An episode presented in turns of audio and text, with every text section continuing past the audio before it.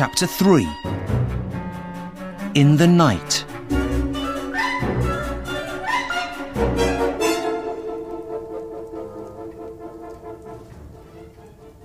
Holmes sat back in his chair.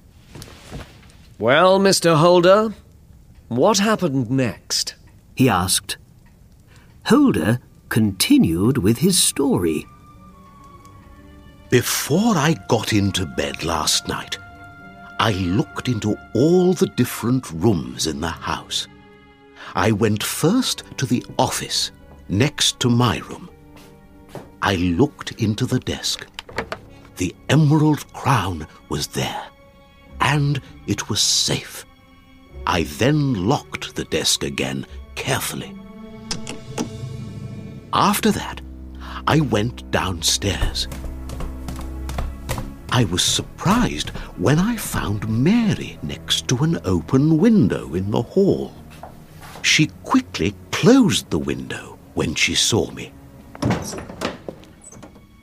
Uncle, She said, five minutes ago, Lucy came in through the kitchen door. She was out in the lane. Did you know that? No, I did not, I said angrily. She was with one of her admirers again, I think. said Mary. It isn't safe. We don't want strange men near the house at night. No, we don't. I must talk to her in the morning about this. And Mary, I said, did you lock all the doors? Yes, I did. She said. Are you sure? Yes, I'm sure. Then I went upstairs to bed. I'm not usually a good sleeper, and sometimes I get up in the night. Well, at about two o'clock in the morning, I suddenly opened my eyes when I heard a strange noise. It wasn't a loud noise. Is someone closing a window or a door, perhaps? I thought. I sat up in bed and listened. Everything was quiet for a minute or two. But then I heard somebody in my office. I felt afraid and got out of bed. I went to the office and slowly opened the door. In the half light, I could see Arthur in only his shirt and trousers. He had no shoes on. The emerald crown was in his hands, and he pulled at it wildly. He wanted to break it, I think. Arthur, I cried, what are you doing with the crown? You thief! You thief! When he heard me, the colour left his face, and the crown fell from his hands. I ran over and looked at it. One of the corners of the crown, with three emeralds on it, was missing. Arthur, I said, where are the missing emeralds? The emeralds? he asked quietly. Yes, I said, the emeralds, But surely they are all here. he answered. Look, there are three emeralds missing. Do I need to call you a liar and a thief? I cried, Liar! Thief! said Arthur angrily. I'm not going to listen to your names. But I saw you with the crown in your hands, I said. You wanted to break it, You're wrong. You don't understand. said Arthur. I. He then stopped suddenly and said, I'm not going to say one more word about any of this. I'm going to leave the house in the morning and never come back. You're going to leave this house in the hands of the police, I cried. Call the police then. Said Arthur. It doesn't matter to me. By this time, everybody in the house was out of bed. Mary ran into the room.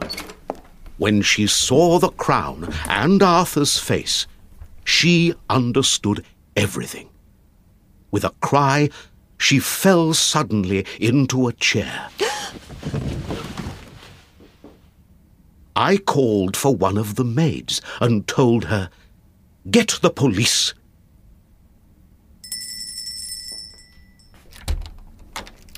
When two police officers arrived at the door, Arthur looked white and ill. He stood with his head down. Are you really going to give me to the police, father? He asked. Yes, I answered. You know the crown is the royal family's. The police need to investigate this crime carefully. We must find the missing emeralds, or there's going to be a scandal in this country. Arthur listened, and then looked up at me. Can I ask for one thing, father? Can I leave the house for five minutes? Leave the house for five minutes, I said. Leave you free to run away or put the missing emeralds somewhere safe? No, no, of course you can't. I then started to talk quietly. Please, Arthur, I'm a famous banker. I have a lot to lose here. Give me back the emeralds now, and we can forget everything. And forget your names for me? Liar and thief? Never! cried Arthur, and his face was red and angry. There was nothing more to say. I called the police officers into the room and gave Arthur to them. Look over the house upstairs and downstairs, I said. Go into every room. Only stop looking when you find the missing emeralds. The police were in the house for hours, but they found nothing. And Arthur, he didn't open his mouth again. He didn't say a word. He sat there with his head in his hands. Early this morning, the police took Arthur away. I went with him and then talked to the head officer at the police station. He couldn't understand the case. He gave me your name and address, and so I came quickly here to Baker Street. I badly need your help, Mr. Holmes. Last night, I lost everything the emeralds, my son, and my good name. You must help me to get them back.